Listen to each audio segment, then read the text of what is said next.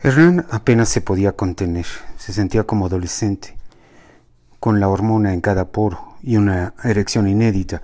Hubiera querido bajar corriendo y hacer pedazos la pijama de franela de Vicky para poseerla ahí mismo en el jardín bajo la luz de la luna. Pero la realidad era que en lugar de eso Hernán tendría que acostarse al lado de la muerta viviente, en una cama mucho más pequeña que la que tenían, y desaprovechar aquello que se abultaba dentro del pantalón. Sin embargo, la calidad de su endurecimiento, firmeza 4, decían los comerciales de Viagra, provocó que Hernán se sintiera más joven y más hombre. Vicky no percibió nada de eso, pero sí se dio cuenta de que sus carnosos pechos estaban prácticamente al aire y que el frío airecito de la noche en la ciudad estaba provocando la parálisis de sus pezones. El patrón se daría cuenta de esta turgencia y era mejor meterse a la casa de volada, o sea, rapidísimo. Vicky hubiera querido platicar con Aurelia, pero ésta se había ido con Ricardo lejos de ahí, a barrios más familiares, menos pequeño burgueses. Es decir, habían regresado al oriente de la ciudad para cenar en un local de tacos que les gustaba mucho, detrás del aeropuerto.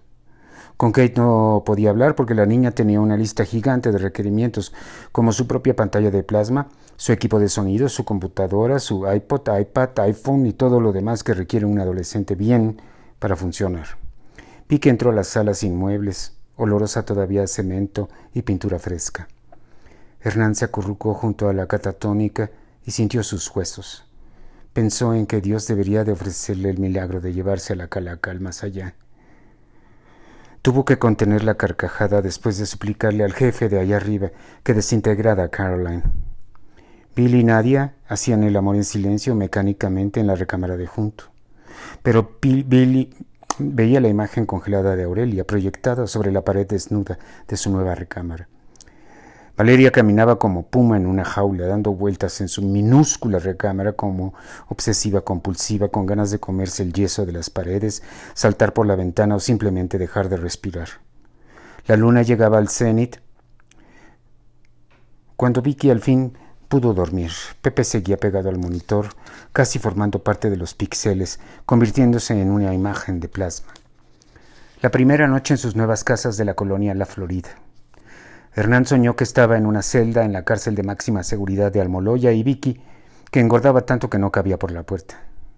Billy no tenía sueño.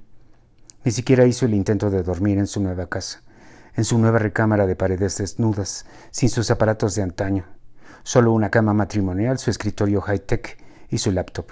Cajas de ropa y un caos dentro y fuera de su mente. Había estado aletargado, narcotizado por los impactos emocionales de las últimas semanas. Nadia ya se había ido y el sexo no lo había tranquilizado, todo lo contrario, lo tenía alerta, como electrificado, como búho esperando a que apareciera un ratón en la negrura del bosque. Pero ahora, en esa su primera noche en la colonia Florida, en realidad se abría paso a pesar del letargo. Para desgracia de Billy, el estado de shock estaba finalizando, porque ahora las emociones empezaban a aflorar en los órganos, en los músculos, en las membranas, en las coyunturas, en los conductos, en los poros de su cuerpo, en las terminales nerviosas, y eso le producía un desasosiego que no había sentido nunca en su vida. Pensó en nadie.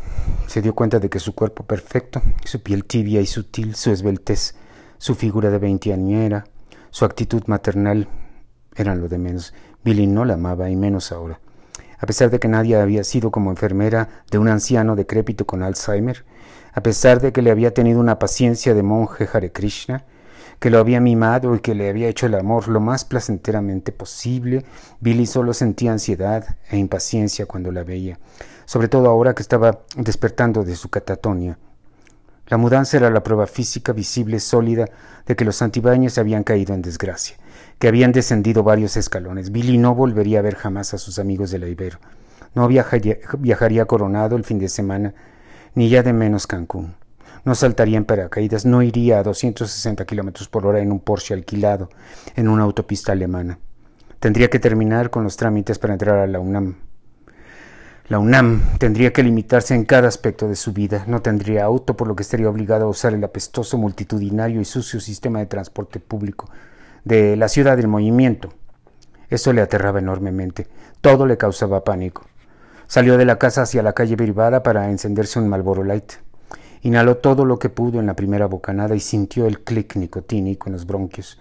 luego un momento de placer, un orgasmito, segundos después la ola de angustia, como un ataque apocalíptico de langostas. El episodio de pavor fue roto por la entrada de un auto. Billy se dio cuenta de que estaba tuerto el auto y que era un Volkswagen Sedan de los años 70 o por ahí, con lunares de distintos colores haciendo explosiones en falso y con mofle roto. El bocho pasó de largo y se detuvo frente a la casa de junto. La casa 4, la de la chacha. Billy no perdió detalle. Un chavo flaco con suéter de cuello de tortuga y facha de astrofísico o narcomenudista salió del lado del conductor y le abrió la puerta a la hija de Vicky. Billy no se acordaba de su nombre. Alicia Alma Asunción se, escondió un poco en el quicio mientras Aurelia salía del bocho pecoso de tantos golpes que le habían dado en su larguísima vida. Billy vio a la hija de Vicky en cámara lenta. Aunque las faldas largas nunca dejaban conocer la verdad sobre el cuerpo de Aurelia, Billy imaginó una figura carnosita, herencia de su madre.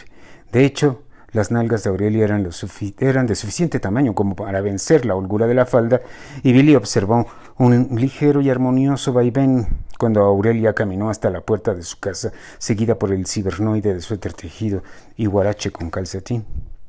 Aurelia dio una graciosa vuelta y su sonrisa calmó a Billy en un instante. Ella se acercó para besar a Ricardo en la boca. El beso volvió a alterar a Billy, quien se imaginaba ser la otra boca, la otra lengua. Las manos de Ricardo se quedaron en la zona del lumbago de Aurelia, pero el beso acabó excitando a Billy y seguramente a Ricardo también. Billy pensó en que Aurelia era demasiada mujer para ese enclenque con facha de desnutrido o cocinero de metanfetamina. Cuando, Cuando Aurelia se separó de Ricardo y éste regresó al carcachón para irse, aquella vislumbró a Guillermo Santibáñez, su nuevo vecino, Billy se percató de que ya era demasiado tarde para esconderse o para huir. Era estúpido también intentar desviar la mirada, puesto que eran casi las dos de la mañana y las únicas personas en la privada eran ellos tres. Aurelia sonrió más bien con amabilidad hipócrita y se metió a su casa. Ricardo arrancó el bocho en medio de explosiones y humo blanco y avanzó a la puerta de la privada. Billy Pensó que en otras épocas, a bordo de su Mercedes SLK convertible y todavía con su cartier en la muñeca, Aurelia se hubiera dejado seducir en un instante. La hubiera podido deslumbrar invitándola a Toluca a dar una vuelta en un avión privado, tomar champaña a treinta mil pies de altura, aterrizar en San Diego, cenar en Coronado, en el muelle, llevándola en el yate de setenta y cinco pies por la bahía, veleando y escuchando música suave. Pero ahora ¿Quién o qué era Billy? No era nada, porque no tenía nada. Más bien, era nada porque tenía nada. ¿Cómo podría ligarse una mujer como Aurelia en este punto del tiempo? ¿A dónde la podría invitar? ¿A la taquería El Farolito?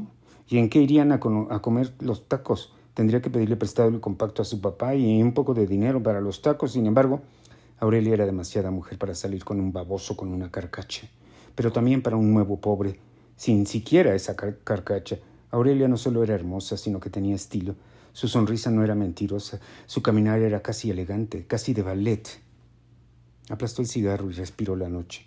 Su mente se parecía al anillo de asteroides entre Marte y la Tierra, un círculo de rocas informes, deformes. Estaba cansado, confundido, asqueado. Antes de entrar de nuevo a su mínima casa de la colonia La Florida, Billy intuyó algo que todavía no había hecho consciente. Tendría que reinventarse o morir.